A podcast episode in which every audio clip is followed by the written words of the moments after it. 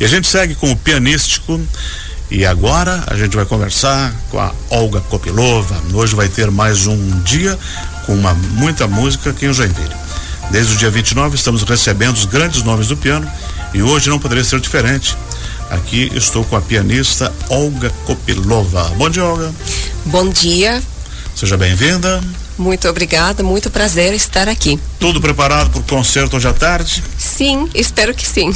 Então tá bom.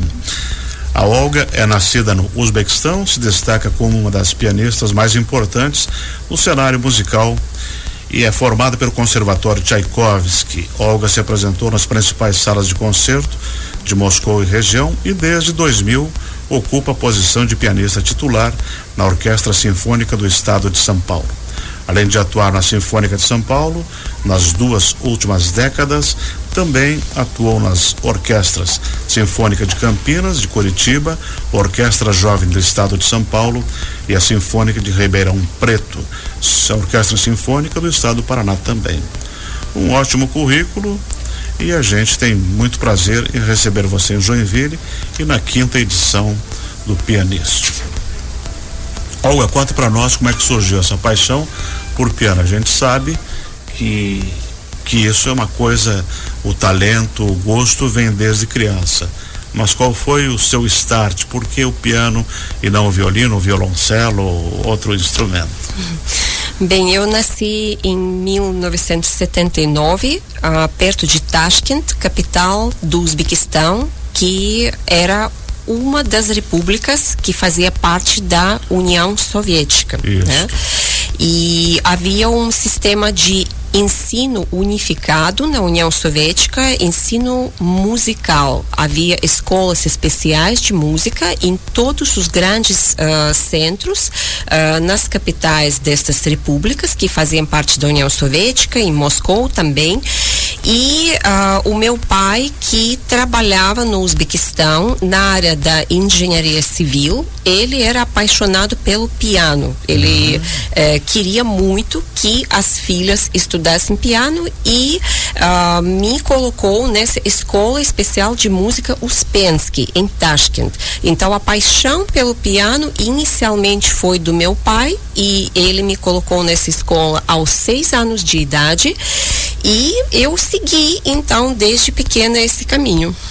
E aí a sua carreira internacional, você teve a sua formação, você foi para Moscou uh, se aperfeiçoar e depois ganhou o mundo. Mais ou menos isso? Como é que surgiu o Brasil na sua vida?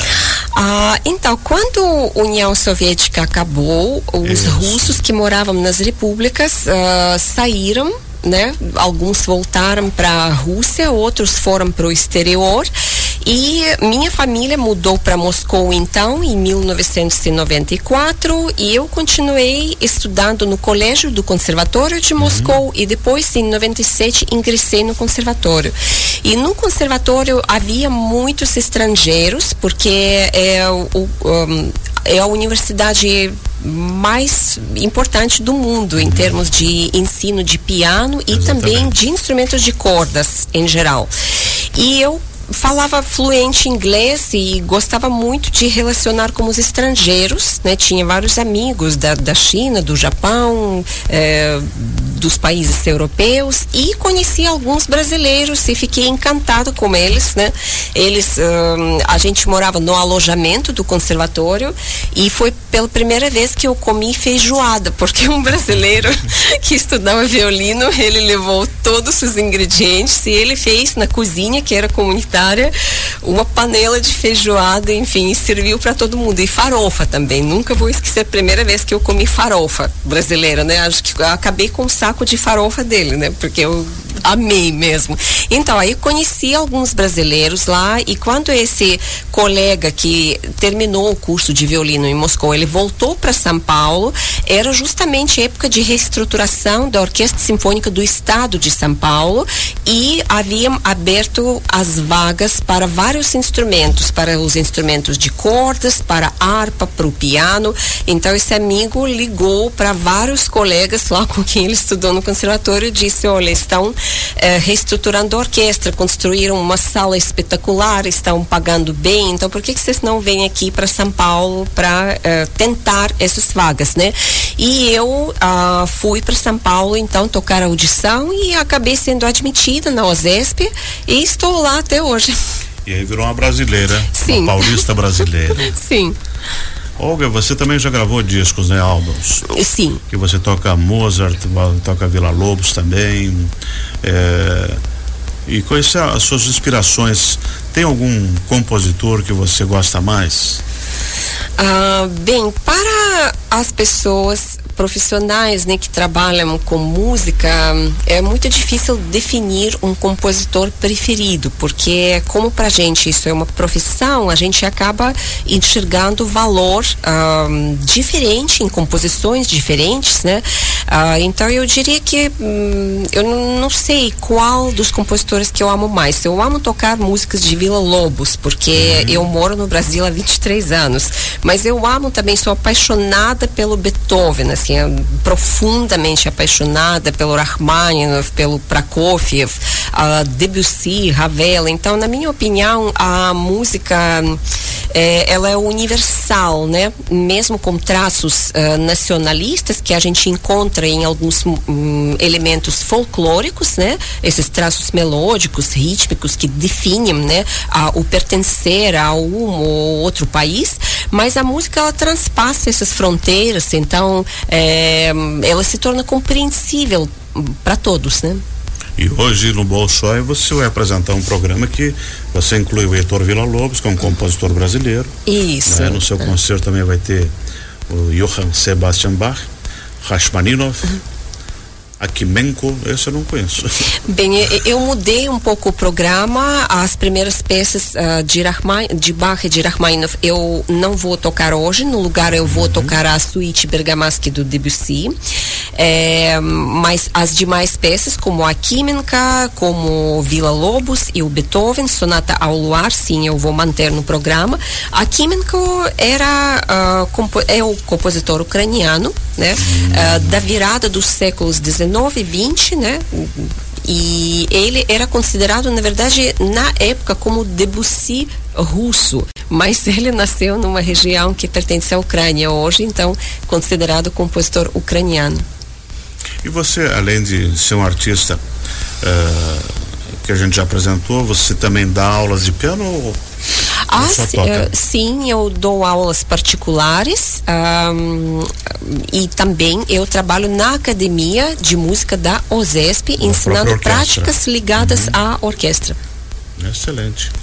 Então hoje, sexta-feira, 31, às 17 horas, na escola do Teatro Bolshoi, Olga Kopilova.